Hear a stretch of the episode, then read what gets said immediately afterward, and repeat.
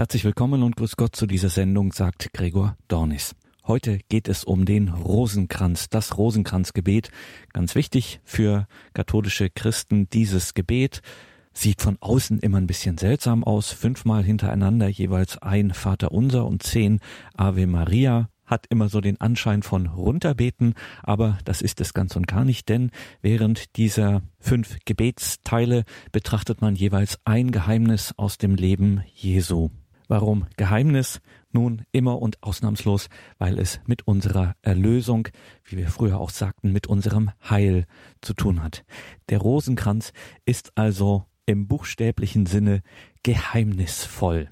Und das belegt heute in dieser geistlichen Sendung die Schriftstellerin und Übersetzerin Claudia Sperlich mit Meditationen zu den Rosenkranz-Geheimnissen. Claudia Sperlich. Wir sprechen von Geheimnissen des Rosenkranzes, wie man auch vom Geheimnis des Glaubens spricht. Nicht in dem Sinn, dass sie nur einem kleinen Kreis bekannt sein dürfen, sondern in dem, dass sie der Erklärung bedürfen, vielleicht auch nicht vollkommen erklärbar sind. Der Rosenkranz ist ein betrachtendes Gebet, eine Meditation, von lateinisch meditari betrachten, meditatio Betrachtung, über glaubenswichtige Stationen im Leben Jesu, von der Zeugung durch den Heiligen Geist bis zur erwarteten Wiederkunft und Vollendung der Welt. Dabei sind immer fünf Geheimnisse in einem Rosenkranz zusammengefasst, die in einem logischen Zusammenhang stehen, die freudenreichen, lichtreichen, schmerzhaften, glorreichen und trostreichen Geheimnisse. In den freudenreichen Geheimnissen geht es um das Wunder der Menschwerdung Gottes, weltlich gesprochen um die frühesten Lebensstationen Jesu, in denen die Mutter noch eine lebenserhaltende, später prägende Rolle spielt, von der Empfängnis bis zur Pubertät und beginnenden Ablösung vom Elternhaus. Deshalb ist in diesem Gesetz Maria das Subjekt im Nebensatz der Einschübe, obwohl Jesus die Hauptfigur ist. Hier wird besonders deutlich, dass wir im Rosenkranz Jesus mit den Augen Mariä betrachten. Ein Atheist, dem ich dies erklärte, fragte staunend, ob die Perlen Augen darstellen. Die Außenwirkung katholischer Bräuche ist zuweilen etwas gruselig, damit müssen wir leben. Den du, o Jungfrau, vom Heiligen Geist empfangen hast. Matthäus 1,18 sagt es recht knapp. Maria, seine Mutter, war mit Josef verlobt noch bevor sie zusammengekommen waren, zeigte sich, dass sie ein Kind erwartete durch das Wirken des Heiligen Geistes. Lukas berichtet dasselbe ausführlicher. Johannes lässt durch die Bezeichnung Jesu als Wort und Licht auf die göttliche Herkunft schließen. Im Anfang war das Wort, und das Wort war bei Gott, und das Wort war Gott. Dieses war im Anfang bei Gott. Alles ist durch das Wort geworden, und ohne es wurde nichts, was geworden ist. In ihm war Leben, und das Leben war das Licht der Menschen. Und das Licht leuchtet in der Finsternis, und die Finsternis hat es nicht erfasst. Das wahre Licht, das jeden Menschen erleuchtet, kam in die Welt. Er war in der Welt, und die Welt ist durch ihn geworden, aber die Welt erkannte ihn nicht. Und das Wort ist Fleisch geworden und hat unter uns gewohnt, und wir haben seine Herrlichkeit geschaut, die Herrlichkeit des einzigen Sohnes vom Vater, voll Gnade und Wahrheit. Diese Empfängnis ist völlig wunderbar, unerklärlich, nur mit dem Glauben zu erfassen. Es gibt Überlegungen, dass Jesus nach heidnischer antiker Art eine wunderbare Zeugung angedichtet wurde, um die griechische und römische Umwelt zu missionieren. Das ist erkennbar Unfug, da es der jungen Kirche zuerst um die Missionierung der Juden ging, und die mussten bei scheinbar heidnischen Erzählungen zunächst sehr skeptisch sein. Vielmehr ist die jungfräuliche Geburt die Erfüllung eines Prophetenwortes. Siehe, die Jungfrau hat empfangen, sie gebiert einen Sohn und wird ihm den Namen Immanuel geben, schreibt Jesaja 7, 14. Das im Griechischen mit Parthenos, Jungfrau, wiedergegebene hebräische Wort Alma heißt eigentlich junge Frau. Daran entzünden sich immer wieder die Gemüter. Genau bezeichnet Alma die geschlechtsreife junge Frau, gleich ob sie verehelicht ist oder nicht, bis zur Geburt ihres ersten Kindes. Jesaja lässt scheinbar offen, ob es sich um eine übernatürliche oder eine natürliche Schwangerschaft handelt. Allerdings wäre eine voreheliche Geburt für Jesaja so schockierend gewesen, dass er sie sicher erwähnt hätte. Das Neue Testament ist deutlich. Maria ist eine Jungfrau, sie wird ohne Zutun eines Mannes schwanger. Warum hier viele Menschen argumentieren, wenn Jesaja es offen lässt und das Neue Testament von einer jungfräulichen Geburt spricht, muss das Neue Testament irren, das erschließt sich mir nicht. Ich gehe davon aus, dass Gott beide Male recht hatte. Er offenbarte Jesaja, dass der Messias der Erstgeborene einer jungen Frau sein werde, und wie groß das Wunder dann tatsächlich war, wurde erst Maria deutlich. Die junge Maria wusste über den Messias schon, was Jesaja nur ahnen durfte. Wir dürfen staunend betrachten, dass Gott Mensch wurde und dass er das in einer bis dahin ganz unbekannten jungen Frau tat. Marias erste und berühmteste Großtat ist eine schlichte Zustimmung, die Unterwerfung unter Gottes Willen. Den du, o Jungfrau, zu Elisabeth getragen hast. Lukas 1, 39 bis 45 in diesen Tagen machte sich Maria auf den Weg und eilte in eine Stadt im Bergland von Judäa. Sie ging in das Haus des Zacharias und begrüßte Elisabeth. Und es geschah, als Elisabeth den Gruß Marias hörte, hüpfte das Kind in ihrem Leib. Da wurde Elisabeth vom Heiligen Geist erfüllt und rief mit lauter Stimme Gesegnet bist du unter den Frauen, und gesegnet ist die Frucht deines Leibes. Wer bin ich, dass die Mutter meines Herrn zu mir kommt? Denn siehe, in dem Augenblick, als ich deinen Gruß hörte, hüpfte das Kind vor Freude in meinem Leib. Und selig, die geglaubt hat, dass sich erfüllt, was der Herr ihr sagen ließ. In diesen Tagen, Maria ist also erst vor wenigen Tagen schwanger geworden. Jesus ist, als sie bei Elisabeth nach ungefähr viertägiger Wanderung eintrifft, etwa im Entwicklungsstadium der Morula. Er kann seiner Menschennatur nach noch nichts empfinden, geschweige denn wissen. Das ist für mich das größte Geheimnis überhaupt. Der Allwissende macht sich selbst unwissend und bleibt doch er selbst. Versuchen Sie einmal etwas nicht zu wissen, was Ihnen schon bekannt ist. Das klappt nicht. Man kann nicht einmal willentlich vergessen. Johannes ist bereits weit entwickelt. Mit heutigen medizinischen Mitteln könnte er schon außerhalb des Mutterleibes überleben. Aber er kann Jesus natürlich nicht mit den Sinnen wahrnehmen. Dennoch weiß er, der streng genommen auch noch nichts wissen kann, dass da etwas Wunderbares ist, etwas, das zur reinen Freude führt. Er tut, was er kann, er hüpft vor Freude. Diese Freude teilt sich seiner Mutter mit, die die Kindsbewegung nicht etwa beschwerlich findet, sondern sich mitfreut und durch göttliche Inspiration weiß, worüber. In der Folge soll diese Freude auch Maria ergreifen und zu einem der schönsten Lieder der Welt führen, dem Magnificat. Von Elisabeth heißt es, sie wurde vom Heiligen Geist erfüllt. Über Maria steht das an dieser Stelle nicht, denn es ist ja schon klar, dass sie vom Heiligen Geist erfüllt ist. Sie ist schwanger durch ihn. In ihr ist Gott in Gestalt eines Menschen im Frühstadium der Schwangerschaft. Und von ihm geht, wie vom Vater, der Heilige Geist aus. Zwei geisterfüllte Frauen, jede schwanger mit einem geisterfüllten Sohn. Was für eine Begegnung. Den du, o Jungfrau, in Bethlehem geboren hast. Und sie gebar ihren Sohn, den Erstgeborenen, Sie wickelte ihn in Windeln und legte ihn in eine Krippe, weil in der Herberge kein Platz für sie war, so Lukas 2,7. Im Zuge der so unpraktisch organisierten Volkszählung und in anderen Ausnahmesituationen kann dergleichen vorkommen und ist dann vielleicht schön und rührend, aber noch nicht außergewöhnlich. Diese Gebärende aber ist Jungfrau. Das so unspektakulär scheinende Ereignis künden Engel den Hirten, und ein Stern wird die Weisen zum Stall leiten. Gott selbst macht die anrührende Szene spektakulär, zu Deutsch sehenswert. Das betrachten wir staunend. Den du, o Jungfrau, im Tempel aufgeopfert hast. Lukas 2, 22 bis 35.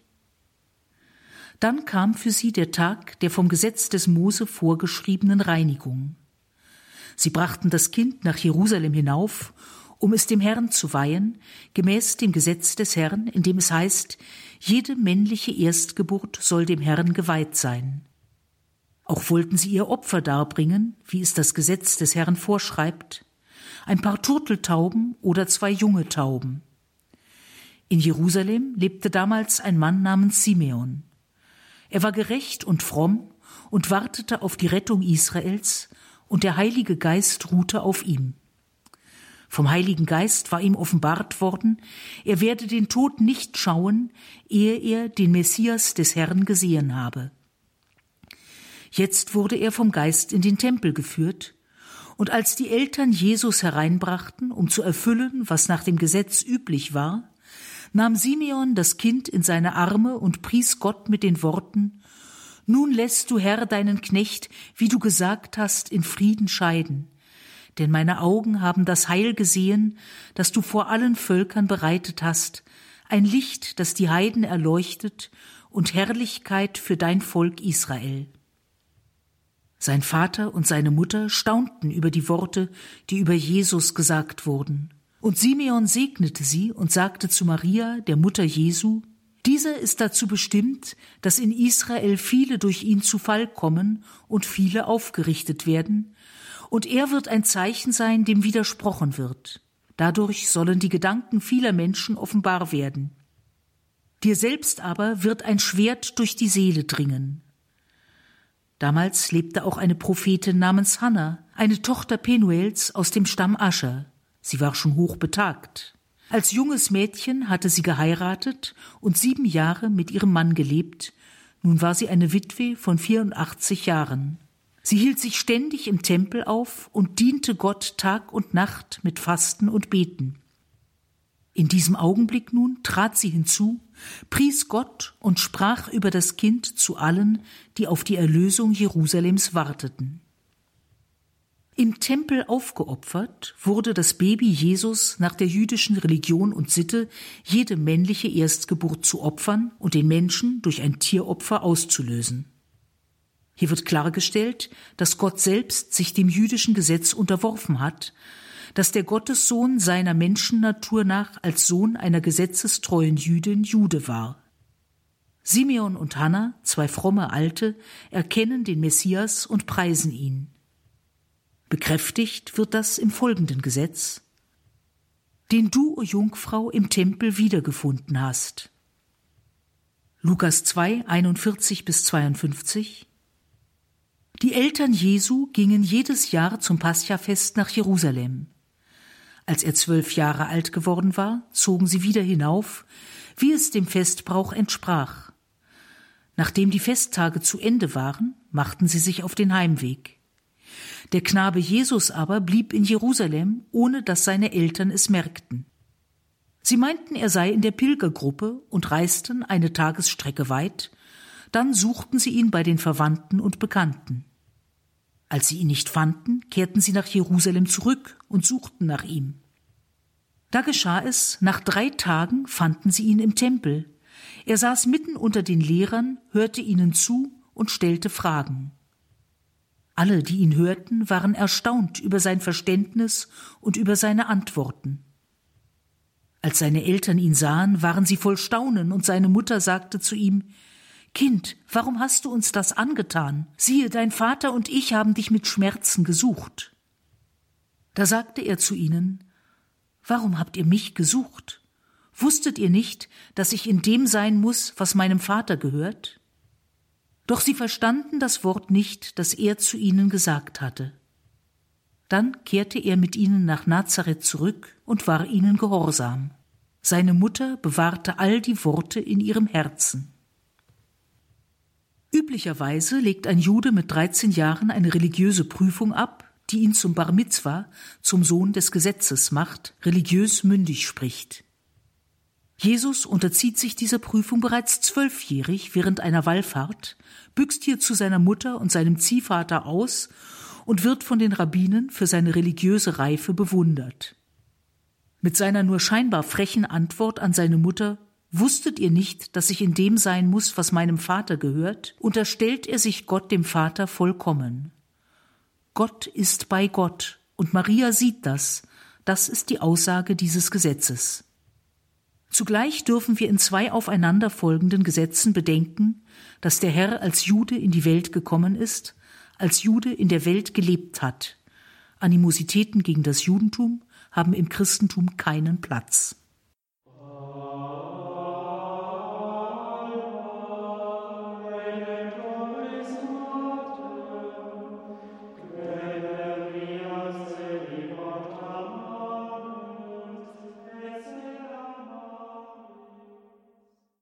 Die lichtreichen Geheimnisse wurden von Papst Johannes Paul II. 2002 zum 24. Jahrestag seiner Wahl veröffentlicht.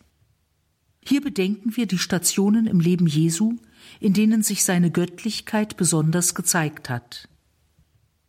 Der von Johannes getauft worden ist.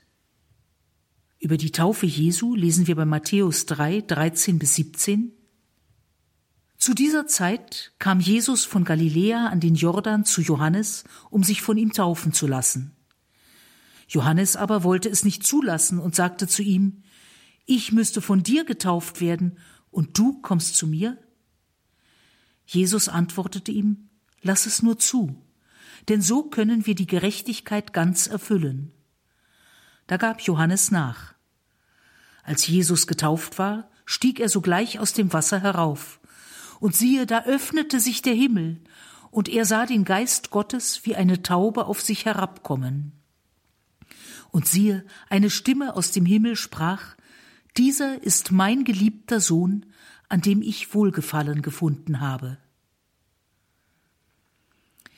Die Taufe Jesu und das Herabkommen des Heiligen Geistes wie eine Taube berichten alle Evangelien. Der Vergleich des Geistes mit der Taube findet sich übrigens nur in der Beschreibung der Taufe Jesu, sonst in der ganzen Bibel nicht. Hier ist der Geist die sichtbare Verbindung zwischen Vater und Sohn. Die Taufe des Johannes ist mit einem Sündenbekenntnis und dem Willen zur Umkehr verbunden. Dass Jesus, der nicht sündigte und keine Umkehr brauchte, sich überhaupt taufen lässt, ist zeichenhaft dafür, dass er alle Sünden auf sich nimmt. Es ist der Beginn des Weges, den er am Kreuz vollenden wird. Zugleich ist die Taufe Jesu der Moment in der Weltgeschichte, in dem Vater, Sohn und Geist zugleich wahrnehmbar sind. Der Mensch Jesus, der sichtbar auf ihn herabkommende Heilige Geist und die bestätigende Stimme des Vaters. Was für ein denkwürdiger Augenblick. Falls man es bei der Geburt des Herrn noch nicht gemerkt hat, hier ist eindeutig das Licht in die Welt gekommen. Der sich bei der Hochzeit in Kana offenbart hat. Johannes 2, 1 bis 11 Am dritten Tag fand in Kana in Galiläa eine Hochzeit statt, und die Mutter Jesu war dabei. Auch Jesus und seine Jünger waren zur Hochzeit eingeladen. Als der Wein ausging, sagte die Mutter Jesu zu ihm, Sie haben keinen Wein mehr. Jesus erwiderte ihr, Was willst du von mir, Frau? Meine Stunde ist noch nicht gekommen. Seine Mutter sagte zu den Dienern, Was er euch sagt, das tut. Es standen dort sechs steinerne Wasserkrüge, wie es der Reinigungssitte der Juden entsprach. Jeder fasste ungefähr hundert Liter. Jesus sagte zu den Dienern, Füllt die Krüge mit Wasser und sie füllten sie bis zum Rand. Er sagte zu ihnen, Schöpft jetzt und bringt es dem, der für das Festmahl verantwortlich ist. Sie brachten es ihm. Dieser kostete das Wasser, das zu Wein geworden war. Er wusste nicht, woher der Wein kam, die Diener aber, die das Wasser geschöpft hatten, wussten es. Da ließ er den Bräutigam rufen und sagte zu ihm Jeder setzt zuerst den guten Wein vor und erst wenn die Gäste zu viel getrunken haben, den weniger guten. Du jedoch hast den guten Wein bis jetzt aufbewahrt.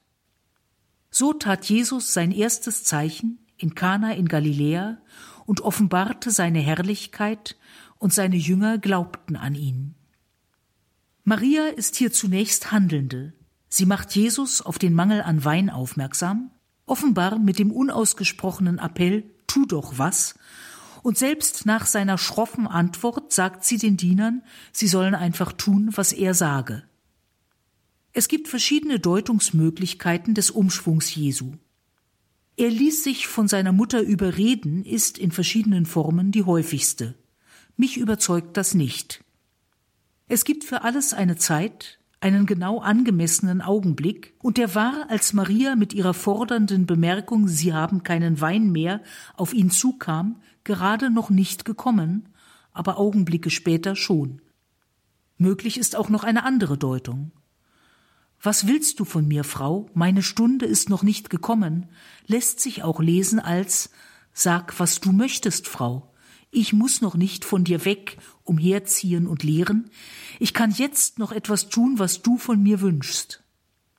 Liest man es so, ist da gar keine Schroffheit mehr, sondern das genaue Gegenteil. Das passt auch zu dem, was über den jungen Jesus nach der Geschichte im Tempel gesagt wurde.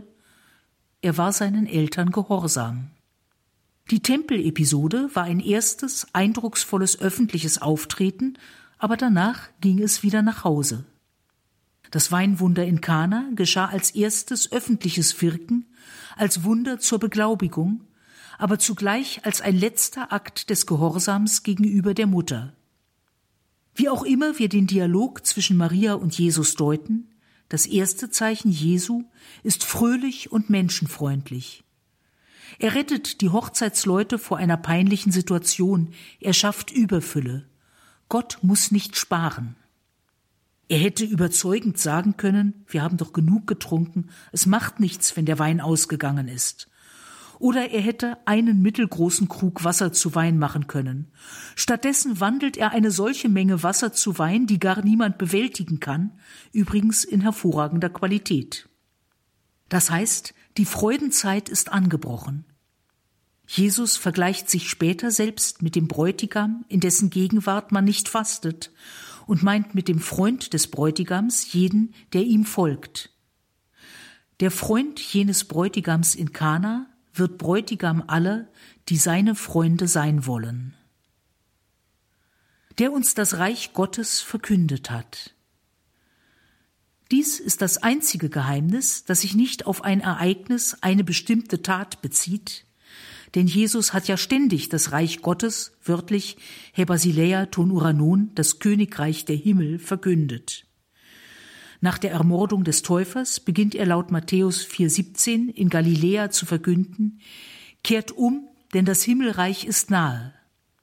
Das Himmelreich spricht er denen zu, die arm sind vor Gott, die den Geboten Gottes folgen und sie lehren, nennt er groß im Himmelreich, ebenso die, die sich selbst so klein machen wie ein Kind, also einerseits bedingungslos vertrauen, andererseits alle eingebildete Größe ablegen. Die Ermordung des Täufers bezeichnet er als Akt der Gewalt gegen das Himmelreich, und man darf schaudernd überlegen, was dann seine Kreuzigung sein muss, Anhänglichkeit an Besitz und Macht schafft eine Gegenwelt zum Reich Gottes, und es ist schwer, diese Gegenwelt in die richtige Richtung zu verlassen. Das Reich Gottes kann man verlieren durch Unnachsichtigkeit, Sturheit, Dünkel, und man kann es gewinnen durch Reue, Umkehr und Buße, vor allem durch Liebe. Jesus spricht immer wieder werbend und warnend von Gewinn und Verlust des Himmelreiches. Wir können bei diesem Gesetz betrachten, was das Himmelreich für uns sein kann. Erfüllung der größten Sehnsucht, nicht Sucht, vollkommene Freude, Anschauung Gottes. Der auf dem Berg verklärt worden ist. Matthäus 17, 1 bis 7. Sechs Tage danach nahm Jesus Petrus, Jakobus und dessen Bruder Johannes beiseite und führte sie auf einen hohen Berg und er wurde vor ihnen verwandelt, sein Gesicht leuchtete wie die Sonne, und seine Kleider wurden weiß wie das Licht. Und siehe, es erschienen ihnen Mose und Elia und redeten mit Jesus. Und Petrus antwortete und sagte zu Jesus, Herr, es ist gut, dass wir hier sind. Wenn du willst, werde ich hier drei Hütten bauen, eine für dich, eine für Mose und eine für Elia. Noch während er redete, siehe, eine leuchtende Wolke überschattete sie, und siehe, eine Stimme erscholl aus der Wolke, dieser ist mein geliebter Sohn, an dem ich Wohlgefallen gefunden habe, auf ihn sollt ihr hören. Als die Jünger das hörten, warfen sie sich mit dem Gesicht zu Boden und fürchteten sich sehr. Da trat Jesus zu ihnen, fasste sie an und sagte, Steht auf und fürchtet euch nicht. Auch Markus und Lukas berichten dies. Lukas 9,31 sagt sogar, worum es in dem Gespräch ging. Sie erschienen in Herrlichkeit und sprachen von seinem Ende, das er in Jerusalem erfüllen sollte. Mose und Elia, Gesetz und Prophetie sprechen mit Jesus über sein Ende, und Jesus wird von überirdischem Licht erfüllt. Es ist normalerweise nicht zu erwarten, dass jemand von Licht erfüllt wird, wenn man ihm sagt, dass er bald auf grausame Weise umgebracht wird. Wir dürfen annehmen, dass die drei über das Ziel gesprochen haben, über die Erlösung aller Menschen, vielleicht über die Herrlichkeit des Himmelreiches. Wir dürfen uns diese Szene mit unserer eigenen Fantasie oder der unserer liebsten Künstler vorstellen. Wir dürfen uns vor Augen halten, dass Christi Leiden und Tod die Erfüllung von Gesetz und Prophetie ist. Im Augenblick der Verklärung ist das dem Menschen Jesus ganz klar und es ist zugleich ein göttlich schöner Augenblick. Mose und die Propheten weisen auf Jesus hin und wir tun gut daran, das Alte Testament zu kennen, zu lieben und zu lesen. Der uns die Eucharistie geschenkt hat. Markus 14, 17 bis 25. Als es Abend wurde, kam Jesus mit den Zwölf. Während sie nun zu Tisch waren und aßen, sagte Jesus, Amen, ich sage euch, einer von euch wird mich ausliefern, einer, der mit mir ist. Da wurden sie traurig, und einer nach dem anderen fragte ihn, Doch nicht etwa ich? Er sagte zu ihnen, Einer von euch zwölf, der mit mir in dieselbe Schüssel eintunkt. Der Menschensohn muss zwar seinen Weg gehen, wie die Schrift über ihn sagt, doch weh dem Menschen, durch den der Menschensohn ausgeliefert wird. Für ihn wäre es besser, wenn er nie geboren wäre.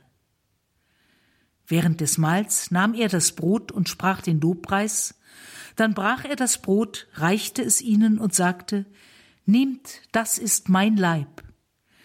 Dann nahm er den Kelch, sprach das Dankgebet, gab ihn den Jüngern und sie tranken alle daraus. Und er sagte zu ihnen, Das ist mein Blut des Bundes, das für viele vergossen wird. Amen, ich sage euch, ich werde nicht mehr von der Frucht des Weinstocks trinken, bis zu dem Tag, an dem ich von neuem davon trinke, im Reich Gottes. Jesus sagt nicht, das bedeutet meinen Leib und mein Blut, das ist wie mein Leib und Blut, sondern das ist mein Leib, das ist mein Blut. Im Aramäischen und Hebräischen gibt es zwar kein Hilfsverb, er sagt also dies mein Leib, dies mein Blut. Das ist aber klar genug, denn es gibt in diesen Sprachen ja Wörter für wie und für bedeuten, die hier eben nicht benutzt werden.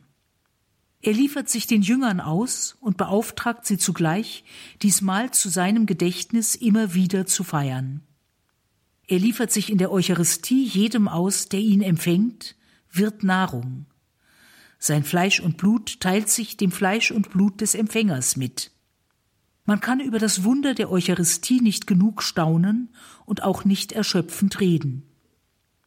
Im Rosenkranz können wir uns vor Augen halten, dass die vom Priester erhobene Hostie der Herr ist, ebenso der Wein im Kelch, dass der Priester den hochhebt, durch den er lebt, dass wir den in uns aufnehmen, der uns in der Taufe aufgenommen hat dass der ganze Christus in jedem Krümel, jedem Tropfen des eucharistischen Mahles ist, vom ersten Abendmahl an bis zum Ende der Zeiten, und dass er durch die Konsekration nicht vermehrt, durch das Summieren nicht vermindert wird. Dies Gesetz kann uns auch trösten und stärken, wenn wir aus irgendeinem Grund nicht die Kommunion empfangen können.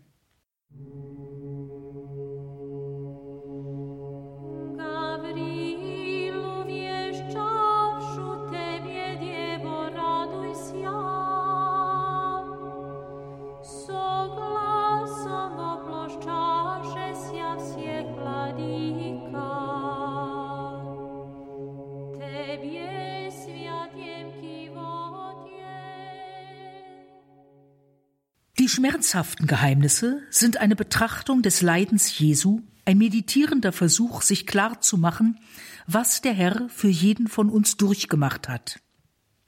Das lateinische Pro nobis wird mit für uns übersetzt. Das verstehen wir meist als zu unseren Gunsten, in diesem Zusammenhang zu unserem Heil. Das ist richtig, aber pro kann auch mit statt anstelle von übertragen werden.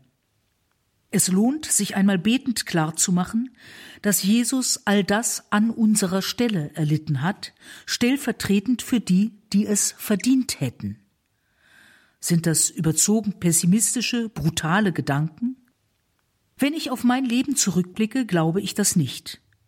Selbstverständlich bin ich gegen Grausamkeit und Todesstrafe, aber nicht, weil niemand das verdient hat, sondern weil Gnade ausnahmslos immer besser ist. Der Schächer am Kreuz würde mir laut Lukas 23, 41 zustimmen. Uns geschieht Recht. Wir erhalten den Lohn für unsere Taten. Dieser aber hat nichts Unrechtes getan. In dem YouTube-Video The Crucifixion, a Medical Perspective erklärt der amerikanische Unfallchirurg David Acuna, was bei den einzelnen Stationen des Leidensweges Jesu aus ärztlicher Sicht geschieht. Es geht unter die Haut, das anzuhören, sichtlich auch dem erfahrenen Chirurgen selbst. Nicht einmal ein halbwegs wohlversorgter Schmerzpatient kann das vollkommen nachvollziehen, denn der erfährt ja Fürsorge und Mitleid, Linderung durch Medikamente und Momente der Ruhe. Aber Jesus hätte sich davon machen können. Er hätte sagen können, diese treulosen, dummen, verräterischen Menschen verstehen mich ohnehin nicht, ich gebe sie auf. Stattdessen hat er aus Liebe furchtbares Leiden auf sich genommen. Wir sind erlöst, weil er dazu bereit war. Die Allerseligste ist die Frau, die den schrecklichen Tod ihres Sohnes mit ansehen musste und die wir dennoch um Fürbitte angehen dürfen. Der für uns Blut geschwitzt hat. Lukas 22, 39 bis 44 dann verließ Jesus die Stadt und ging, wie er es gewohnt war, zum Ölberg. Seine Jünger folgten ihm. Als er dort war, sagte er zu ihnen, Betet, dass ihr nicht in Versuchung geratet. Dann entfernte er sich von ihnen ungefähr einen Steinwurf weit, kniete nieder und betete, Vater, wenn du willst, nimm diesen Kelch von mir, aber nicht mein, sondern dein Wille soll geschehen. Da erschien ihm ein Engel vom Himmel und stärkte ihn und er betete in seiner Angst noch inständiger, und sein Schweiß war wie Blut, das auf die Erde tropfte. Blutschweiß ist eine seltene Erscheinung, aber ärztlich gut dokumentiert, also auch keine dramatisierende Erfindung des Lukas, der übrigens vermutlich selbst Arzt war. Todesangst kann ein Auslöser sein. Zu den Effekten zählt leichte bis mittelschwere Erschöpfung. Jesus ist also schon auf dem Ölberg in einem Zustand von Angst und körperlicher Erschöpfung, salopp gesagt, er ist fertig. Aber er gibt nicht auf. Er vertraut sich dem Vater an, auch wenn er weiß, dass er in der menschlichen Natur unmenschlich leiden wird. Der für uns gegeißelt worden ist. Matthäus 27, 26 Darauf ließ er Barabbas frei, Jesus aber ließ er geißeln und lieferte ihn aus zur Kreuzigung. Markus 15, 15 Darauf ließ Pilatus, um die Menge zufriedenzustellen, Barabbas frei. Jesus lieferte er, nachdem er ihn hatte geißeln lassen, zur Kreuzigung aus. Johannes 19, 1 Darauf nahm Pilatus Jesus und ließ ihn geißeln. Pilatus weiß, dass er Unrecht tut, aber seine eigene Haut ist ihm wichtiger als die Haut eines jüdischen Wanderpredigers. Vielleicht sind wir ihm manchmal ähnlicher, als es uns lieb ist. In die römische Geißel sind Metallstücke und scharfe Knochenstücke eingeflochten. Sie reißt die Haut nicht nur oberflächlich auf, sondern dringt ins Fleisch. Die Haut wird völlig zerfetzt. Der Blutverlust ist hoch. Wie weh es tut, sich an einem Stück Metall, zum Beispiel einem vorstehenden Nagel, eine Risswunde zuzufügen, wissen Sie vermutlich aus Erfahrung. Wie weh eine Geißelung dieser Art tut, mag man sich nicht vorstellen. Jesus wird durch Schmerz und Blutverlust furchtbar geschwächt. Der für uns mit Dornen gekrönt wurde. Matthäus 27, 27 bis 30. Da nahmen die Soldaten des Statthalters Jesus, führten ihn in das Prätorium und versammelten die ganze Kohorte um ihn. Sie zogen ihn aus und legten ihm einen purpurroten Mantel um. Dann flochten sie einen Kranz aus Dornen, den setzten sie ihm auf das Haupt und gaben ihm einen Stock in die rechte Hand. Sie fielen vor ihm auf die Knie und verhöhnten ihn, indem sie riefen, sei gegrüßt, König der Juden, und sie spuckten ihn an, nahmen ihm den Stock wieder weg und schlugen damit auf seinen Kopf. Auch Markus und Johannes beschreiben diese Szene. Jesus wird den Soldaten zum Spielen gegeben, zu einem brutalen, sadistischen Spiel. Der Delinquent wird in einen alten Zenturionenmantel gehüllt und mit einem Kranz aus einer der scharfdornigen Pflanzen im heiligen Land gekrönt. Als Zepter bekommt er einen Stock in die Hand. Laut Matthäus wurde eine ganze Kohorte dazu abkommandiert. Das waren im ersten Jahrhundert bei Hilfstruppen vermutlich nicht mehr die ursprünglichen 500 Mann, sondern erheblich weniger. Genaue Truppenstärken weiß man nicht. Aber lassen wir es nur 200 gewesen sein. Jesus ist umstanden von dicht gedrängten Gaffern, die dem bösen Spiel teils belustigt, teils angeekelt, teils gelangweilt zusehen. Die Dornen durchdringen die Kopfhaut und werden durch Schläge mit einem Stock noch tiefer hineingetrieben, möglicherweise bis auf den Schädelknochen. Der bereits durch die Geißelung furchtbar geschwächte und schmerzgeplagte Jesus erlebt hier weitere stechende Schmerzen, weiteren Blutverlust der für uns das schwere Kreuz getragen hat. Matthäus 27, 31b bis 33 berichtet zwar, dann führten sie Jesus hinaus, um ihn zu kreuzigen. Auf dem Weg trafen sie einen Mann aus Kyrene namens Simon. Ihn zwangen sie, sein Kreuz zu tragen. So kamen sie an den Ort, der Golgotha genannt wird, das heißt Schädelhöhe. Auch Markus und Lukas schreiben, dass Simon zum Kreuztragen gezwungen wurde. Nur Johannes 19, 16b bis 17 schreibt, Sie übernahmen Jesus. Er trug sein Kreuz und ging hinaus zur sogenannten Schädelhöhe, die auf Hebräisch Golgotha heißt. Wenn wir allen Zeugen glauben, dann muss Simon von Kyrene das Kreuz bis zum Fuß der Schädelhöhe geschleppt haben. Das ist einleuchtend. Die Abkommandierung des Simon war selbst nach römischen Maßstäben nicht so ganz rechtens, er war ja kein Delinquent. Ein römischer Soldat durfte einen Juden zwingen, sein Gepäck eine Meile weit zu tragen. Aber der Kreuzbalken war kein Soldatengepäck. Auch war es üblich, dass der Verurteilte sein Kreuz, genauer den Querbalken, trug. Die blutige römische Justiz hatte, wie alle Formen der öffentlichen Hinrichtung, einen starken Sinn für das Schauspiel. Der Verurteilte musste seinen Tod selbst vorbereiten, indem er nach der Geißelung den Querbalken zur Hinrichtungsstätte trug. Das geschah in der Regel so, dass ihm der Querbalken auf den Nacken gelegt wurde und die ausgestreckten Arme an den Balken gefesselt wurden. Das dreimalige Niederfallen Jesu ist zwar nicht in der Bibel erwähnt, aber wahrscheinlich. Ein durch die Geißelung geschwächter Mensch auf einem steilen Weg bergauf, in einer unnatürlichen Haltung einen Balken tragend, wird vermutlich irgendwann hinfallen. Aus eigener Kraft aufstehen kann er nicht, da er sich ja mit den gefesselten Armen nicht abstützen kann, wir müssen davon ausgehen, dass er von Soldaten ohne Nachsicht hochgerissen wurde. Der für uns gekreuzigt worden ist. Der Querbalken wird an dem feststehenden Längsbalken hochgezogen. Nägel werden Jesus durch Füße und Unterarme getrieben, und zwar so, dass der Blutverlust möglichst langsam vonstatten geht, um das Leiden zu verlängern. Ein so gekreuzigter versucht immer wieder reflexhaft sich aufzubäumen, um Luft zu bekommen. Dadurch wechseln brüllende Schmerzen in Armen und Beinen ab. Am Ende ist es halb ein Ersticken, halb ein Verbluten. Dies alles hat Jesus Christus für uns erlitten, dazu noch die öffentliche Entblößung, die gaffende Menge, Verrat und Verlassenwerden von Freunden. Dennoch wandte er sich betend an den Vater, und zwar mit einem Psalmvers, der leider immer ungenau übersetzt wird.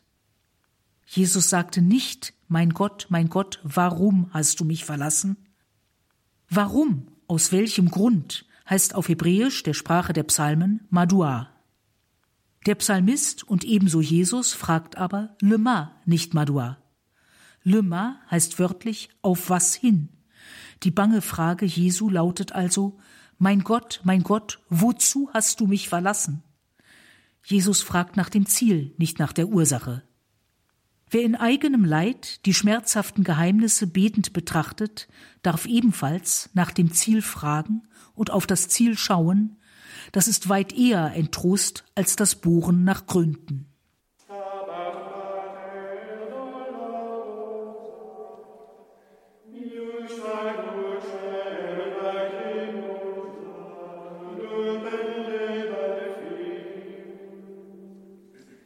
Die glorreichen Geheimnisse betrachten den Auferstandenen. Der von den Toten auferstanden ist. Matthäus 28, 1 bis 10. Nach dem Sabbat, beim Anbruch des ersten Tages der Woche, kamen Maria aus Magdala und die andere Maria, um nach dem Grab zu sehen. Und siehe, es geschah ein gewaltiges Erdbeben, denn ein Engel des Herrn kam vom Himmel herab, trat an das Grab, wälzte den Stein weg und setzte sich darauf. Sein Aussehen war wie ein Blitz und sein Gewand weiß wie Schnee. Aus Furcht vor ihm erbebten die Wächter und waren wie tot. Der Engel aber sagte zu den Frauen, Fürchtet euch nicht. Ich weiß, ihr sucht Jesus, den Gekreuzigten. Er ist nicht hier, denn er ist auferstanden, wie er gesagt hat. Kommt her und seht euch den Ort an, wo er lag. Dann geht schnell zu seinen Jüngern und sagt ihnen, er ist von den Toten auferstanden, und siehe, er geht euch voraus nach Galiläa, dort werdet ihr ihn sehen. Siehe, ich habe es euch gesagt. Sogleich verließen sie das Grab voll Furcht und großer Freude, und sie eilten zu seinen Jüngern, um ihnen die Botschaft zu verkünden. Und siehe, Jesus kam ihnen entgegen und sagte, Seid gegrüßt. Sie gingen auf ihn zu, warfen sich vor ihm nieder und umfassten seine Füße. Da sagte Jesus zu ihnen, Fürchtet euch nicht. Geht und sagt meinen Brüdern, sie sollen nach Galiläa gehen, und dort werden sie mich sehen. Alle Evangelien berichten von der Auferstehung Jesu Christi, und ohne die Auferstehung wären sie nur die in verschiedenen Versionen erzählte, spannende und traurig endende Geschichte eines guten Wanderpredigers. Aber er ist auferstanden, er lebt, er ist da. Die Auferstehung Christi, der Sieg über den Tod, ist das große Geheimnis unseres Glaubens, das wir in jeder Messe feiern und verkünden.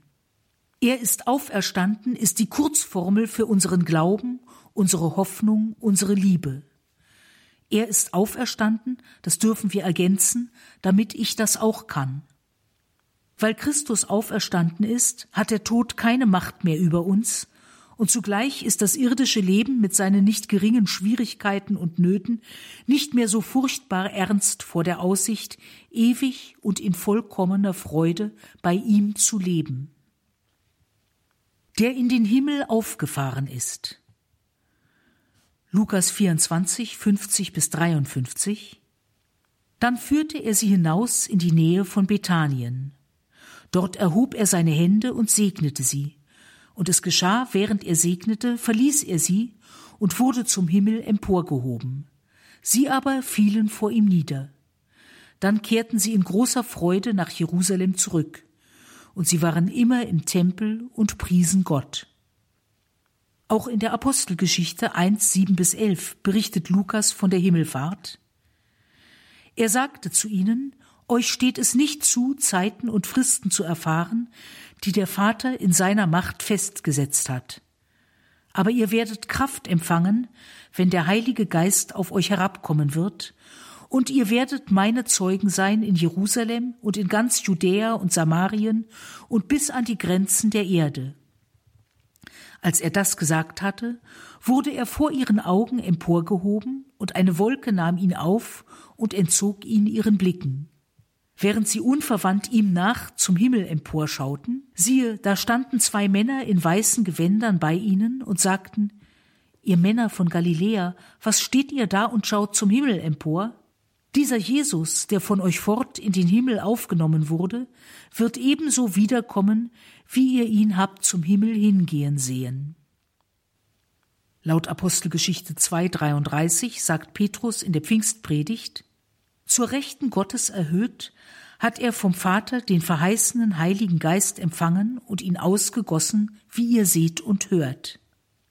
Über Stephanus heißt es kurz vor seiner Steinigung, Apostelgeschichte 7, 55 und 56, er aber, erfüllt vom Heiligen Geist, blickte zum Himmel empor, sah die Herrlichkeit Gottes und Jesus zur Rechten Gottes stehen und rief, siehe, ich sehe den Himmel offen und den Menschensohn zur Rechten Gottes stehen. Markus 16, 19 sagt es ganz kurz, Nachdem Jesus, der Herr, dies zu ihnen gesagt hatte, wurde er in den Himmel aufgenommen und setzte sich zur Rechten Gottes. Paulus schreibt in Hebräer 9, 24, Denn Christus ist nicht in ein von Menschenhand gemachtes Heiligtum hineingegangen, in ein Abbild des Wirklichen, sondern in den Himmel selbst, um jetzt vor Gottes Angesicht zu erscheinen für uns. Der Auferstandene wurde in den Himmel entrückt. Wie genau das aussah, wissen wir nicht, aber wir dürfen der Schrift vertrauen, dass es geschah. Der Auferstandene ist beim Vater, unserem Sehen entzogen, ist selbst das Licht und ist im Lichte Gottes und doch nicht weg, sondern immer allen nah, die zu ihm rufen. Das Geschehen der Himmelfahrt Christi können wir uns als einen Akt reiner Freude vorstellen. Zugleich muss es für die Jünger auch erschreckend gewesen sein. Eben war er noch da, lebendig aus dem Tod wiedergekehrt und nun wieder weg, wenn auch mit der Zusage wiederzukehren. In Ehrfurcht niederfallen, voll Freude nach Hause zurückkehren, das sind die natürlichen Reaktionen auf dies Geschehen. Der uns den Heiligen Geist gesandt hat. Apostelgeschichte 2, 1 bis 13 als der Pfingsttag gekommen war, befanden sich alle am gleichen Ort. Da kam plötzlich vom Himmel her ein Brausen, wie wenn ein heftiger Sturm daherfährt, und erfüllte das ganze Haus, in dem sie waren. Und es erschienen ihnen Zungen wie von Feuer, die sich verteilten, auf jeden von ihnen ließ sich eine nieder. Alle wurden mit dem Heiligen Geist erfüllt und begannen in fremden Sprachen zu reden, wie es der Geist ihnen eingab. In Jerusalem aber wohnten Juden, fromme Männer aus allen Völkern unter dem Himmel. Als sich das Getöse erhob, strömte die Menge zusammen und war ganz bestürzt, denn jeder hörte sie in seiner Sprache reden. Sie gerieten außer sich vor Staunen und sagten, sind das nicht alles Galiläer, die hier reden? Wieso kann sie jeder von uns in seiner Muttersprache hören, Parther, Meder und Elamiter, Bewohner von Mesopotamien, Judäa und Kappadokien, von Pontus und der Provinz Asien, von Phrygien und Pamphylien, von Ägypten und dem Gebiet Libyens nach Cyrene hin, auch die Römer, die sich hier aufhalten, Juden und Proselyten, Kreter und Araber, wir hören sie in unseren Sprachen Gottes große Taten verkünden. Alle gerieten außer sich und waren ratlos. Die einen sagten zueinander, was hat das zu bedeuten? andere aber spotteten, sie sind vom süßen Wein betrunken. Ein Brausen in den Lüften, Flammen, die sich auf den Häuptern der ersten Christen niederlassen und dort nicht etwa sengenden Schaden anrichten, sondern ein allgemeines Verstehen bewirken, ein Sprachenwunder, einen vielstimmigen, polyglotten Jubelschrei. Petrus, der spontane, zuweilen unüberlegt handelnde Jünger, wird wie alle anwesenden Jünger, wie die ganze junge Gemeinde, überwältigt von einer plötzlich ausbrechenden, flammengleichen Freude, der jubelnden Gewissheit, Jesus Christus, der Auferstandene, der zum Vater heimgekehrte, der unseren Blicken entzogene, lebt unter uns, mit uns, er ist uns nah, er will, dass wir ihm nahe sind. Allen wird eine feurige Erleuchtung zuteil, Sprachbarrieren sind plötzlich irrelevant, jeder preist Gott und jeder versteht, dass alle Gott preisen. Wenn wir dies Wunder betrachten, beten wir zugleich um den Heiligen Geist für uns selbst, der schöpferisch und froh ist und Frieden bringt. Der dich, o Jungfrau, in den Himmel aufgenommen hat, der dich, o Jungfrau, im Himmel gekrönt hat. Diese beiden Geheimnisse können wir aus der Offenbarung des Johannes 12, 1 bis 6 erschließen. Dann erschien ein großes Zeichen am Himmel, eine Frau mit der Sonne bekleidet, der Mond war unter ihren Füßen und ein Kranz von zwölf Sternen auf ihrem Haupt. Sie war schwanger und schrie vor Schmerz in ihren Geburtswehen. Ein anderes Zeichen erschien am Himmel, und siehe, ein Drache, groß und feuerrot, mit sieben Köpfen und zehn Hörnern und mit sieben Diademen auf seinen Köpfen. Sein Schwanz fegte ein Drittel der Sterne vom Himmel und warf sie auf die Erde herab. Der Drache stand vor der Frau, die gebären sollte, er wollte ihr Kind verschlingen, sobald es geboren war. Und sie gebar ein Kind, einen Sohn, der alle Völker mit eisernem Zepter weiden wird und ihr Kind wurde zu Gott und zu seinem Thron entrückt.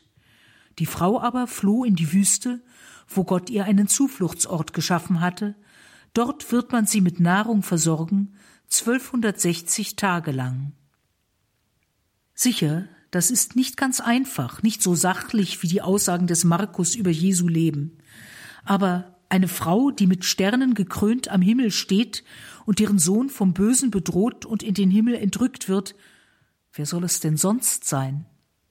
Die Zeitebenen sind hier verschoben. Die Allerseligste scheint erst im Himmel gekrönt und dann auf Erden lebend zu sein.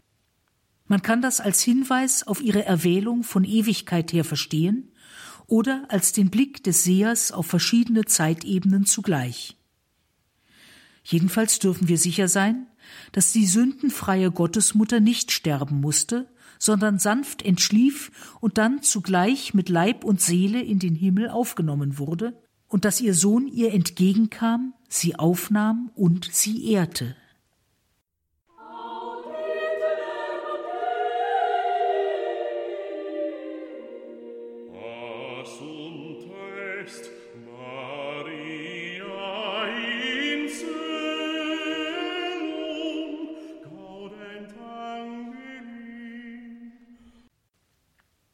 Die trostreichen Geheimnisse sind deutsches Sondergut. Hier wird das kommende Gottesreich betrachtet, aber auch die Gegenwart Jesu in Welt und Kirche. Der als König herrscht. In der Offenbarung des Johannes 19,6 heißt es, Da hörte ich etwas wie den Ruf einer großen Schar und wie das Rauschen gewaltiger Wassermassen und wie das Rollen mächtiger Donner. Die Worte waren Halleluja, denn König geworden ist der Herr unser Gott, der Herrscher über die ganze Schöpfung.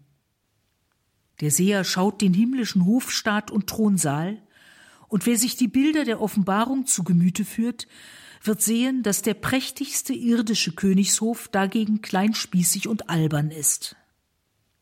Die byzantinischen Darstellungen des thronenden Christus können uns helfen, diese Art von Königsherrschaft zu erfassen. Bei einer Andacht in einem Altenpflegeheim wurde ein solches Bild gezeigt, und eine sehr alte, demente Frau sagte dazu in bewunderndem Tonfall Seine Augen, die wissen alles. Spätere Darstellungen zeigen Christus auf dem Regenbogen thronend. Der König über das All, so machtvoll er ist, wird von einem Bogen aus Wassertropfen und Licht getragen, das Bild zeigt die Größe Jesu Christi ebenso wie seine Sanftheit. Er ist der König, der den glimmenden Docht nicht verlöscht und das geknickte Rohr nicht zerbricht. Ihm dürfen wir vertrauen, uns anvertrauen, und zugleich ist ihm alles zuzutrauen. Der in seiner Kirche lebt und wirkt. In Epheser 1, 17 bis 23 lesen wir, der Gott Jesu Christi, unseres Herrn, der Vater der Herrlichkeit, gebe euch den Geist der Weisheit und Offenbarung, damit ihr ihn erkennt. Er erleuchte die Augen eures Herzens, damit ihr versteht, zu welcher Hoffnung ihr durch ihn berufen seid, welchen Reichtum die Herrlichkeit seines Erbes den Heiligen schenkt und wie überragend groß seine Macht sich an uns, den Gläubigen, erweist durch das Wirken seiner Kraft und Stärke. Er ließ sie wirksam werden in Christus, den er von den Toten auferweckt und im Himmel auf den Platz zu seiner Rechten erhoben hat, hoch über jegliche Hoheit und Gewalt, Macht und Herrschaft und über jeden Namen, der nicht nur in dieser Weltzeit, sondern auch in der künftigen genannt wird. Alles hat er ihm zu Füßen gelegt und ihn, der als Haupt alles überragt, über die Kirche gesetzt Sie ist sein Leib, die Fülle dessen, der das All in allem erfüllt. Überragendes Haupt der Kirche ist Christus, für Zeit und Ewigkeit in ihr lebendig und wirksam.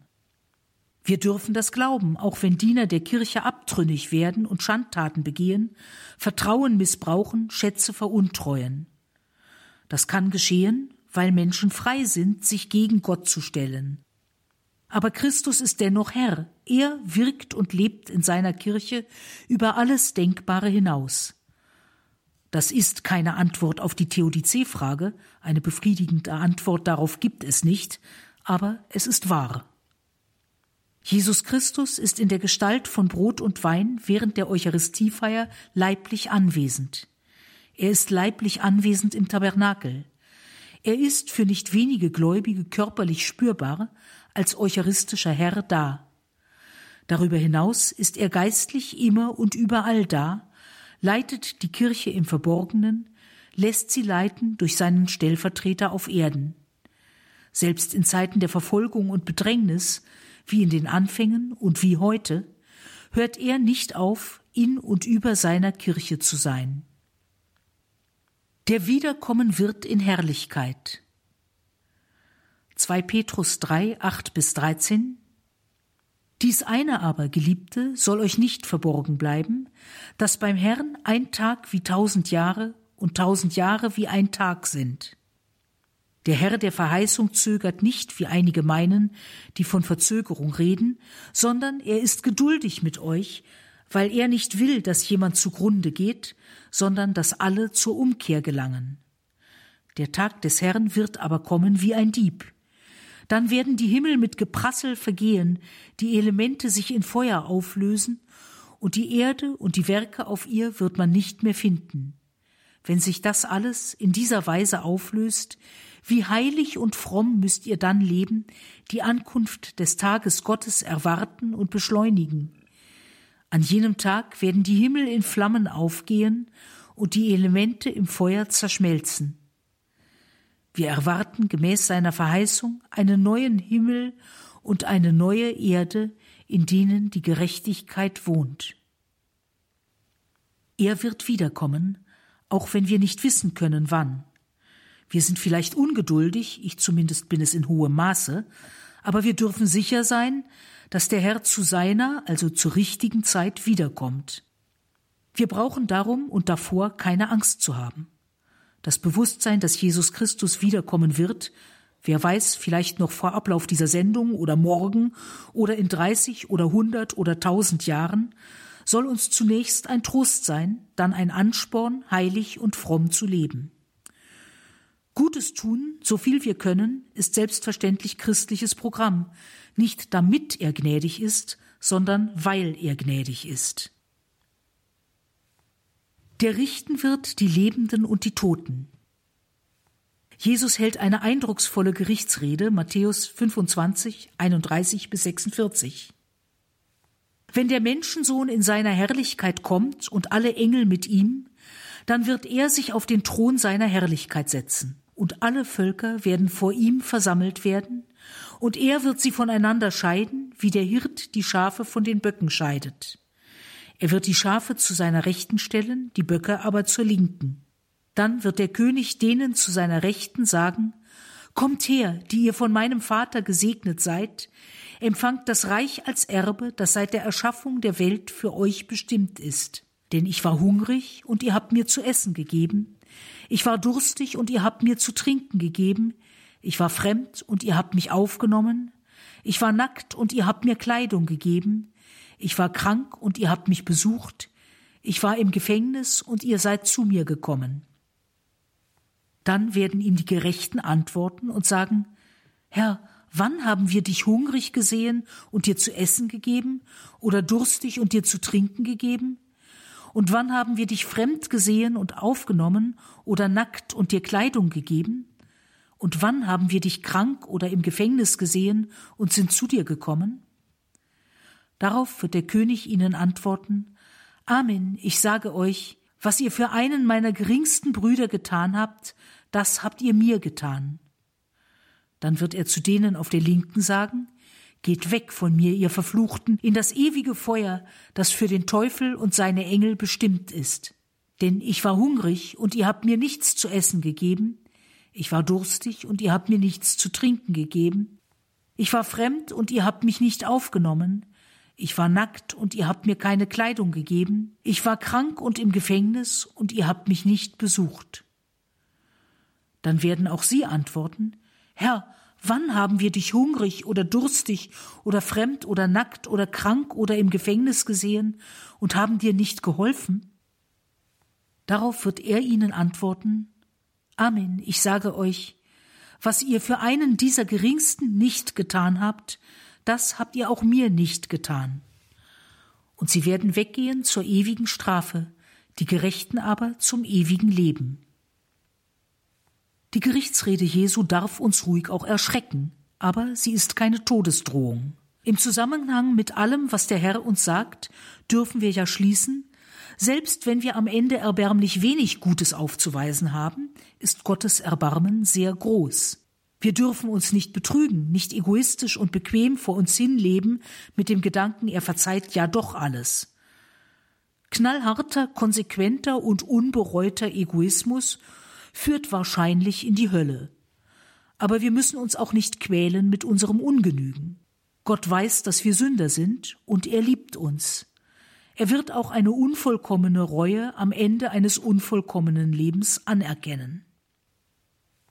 Mehr als erschrecken kann diese Rede auch trösten und Zuversicht verleihen.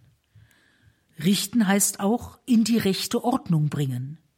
Die zerstörte Welt wird wieder heil. Er, der den Gefangenen Freiheit verkündet und ein Gnadenjahr des Herrn ausgerufen hat, wird wiederkommen und seine Verheißung vollkommen erfüllen. Wir brauchen die Welt oder den fiesen Nachbarn nicht zu richten. Natürlich sind wir in dieser Welt auf die Arbeit von Gerichten angewiesen. Gemeint ist, wir brauchen uns nicht zum Weltenrichter aufzuschwingen, nicht über das ewige Leben irgendeines Zeitgenossen zu bestimmen.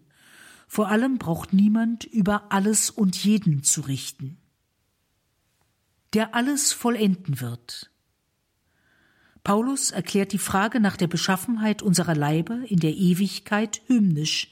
1 Korinther 15, 35 bis 49. Nun könnte einer fragen, wie werden die Toten auferweckt? Was für einen Leib werden sie haben? Du Tor. Auch das, was du sähst, wird nicht lebendig, wenn es nicht stirbt. Und was du säst, ist noch nicht der Leib, der entstehen wird. Es ist nur ein nacktes Samenkorn, zum Beispiel ein Weizenkorn oder ein anderes. Gott gibt ihm den Leib, den er vorgesehen hat, und zwar jedem Samen seinen eigenen Leib. Nicht alles Fleisch ist dasselbe. Das Fleisch der Menschen ist anders als das des Viehs, das Fleisch der Vögel ist anders als das der Fische. Auch gibt es Himmelskörper und irdische Körper. Die Schönheit der Himmelskörper ist anders als die der irdischen Körper. Der Glanz der Sonne ist anders als der Glanz des Mondes, anders als der Glanz der Sterne, denn auch die Gestirne unterscheiden sich durch ihren Glanz. So ist es auch mit der Auferstehung der Toten.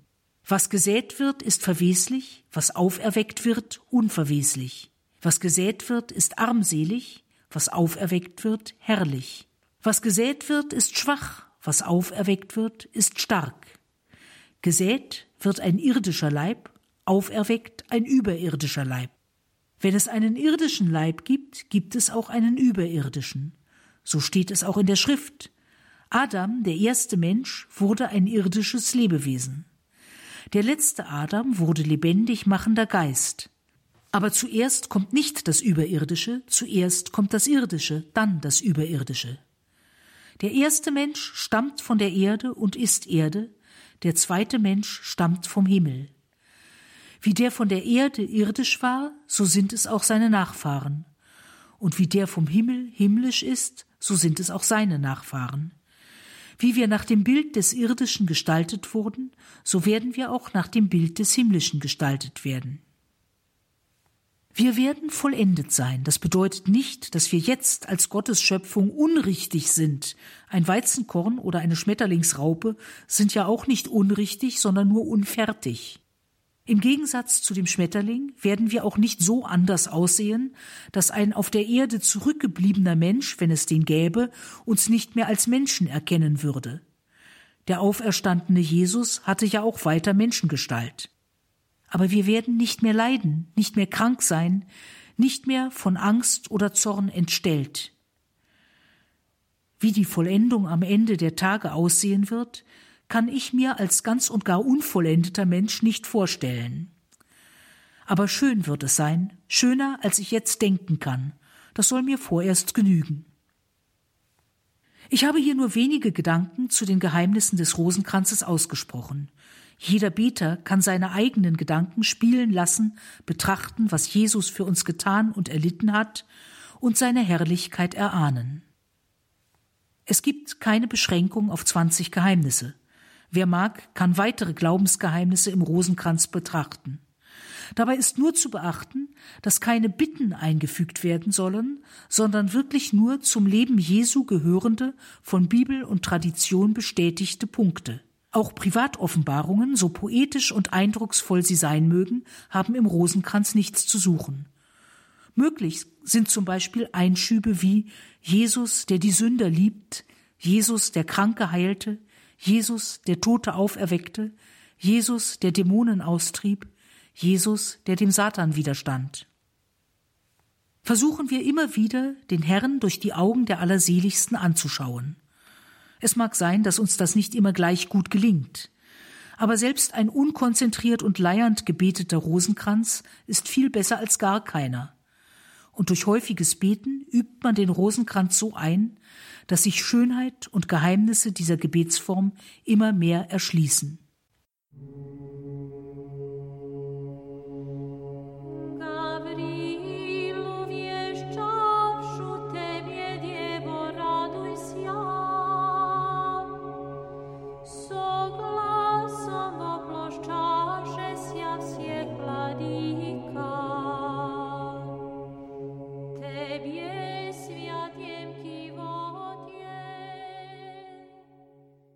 In der heutigen Credo-Sendung hörten Sie Claudia Sperlich mit Betrachtungen zu den Rosenkranz-Geheimnissen, jene Stationen im Heilswerk Jesu Christi, die wir in den einzelnen Rosenkranz-Gesetzen betrachten, Liebe Hörerinnen und Hörer, wenn Sie sich in diese Meditationen noch einmal vertiefen möchten, das vielleicht auch weitergeben möchten, vielleicht ist das ja auch diese Sendung etwas für Ihren Gebetskreis, damit man noch tiefer und noch intensiver das Rosenkranzgebet mitvollziehen kann, dann können Sie sich gern CDs bestellen bei unserem CD-Dienst. Kostenlos schickt er Ihnen eine CD zu oder Sie gehen ganz einfach in unsere Mediathek auf horeb.org oder in der Radio Horeb App und hören diese Sendung dort nach.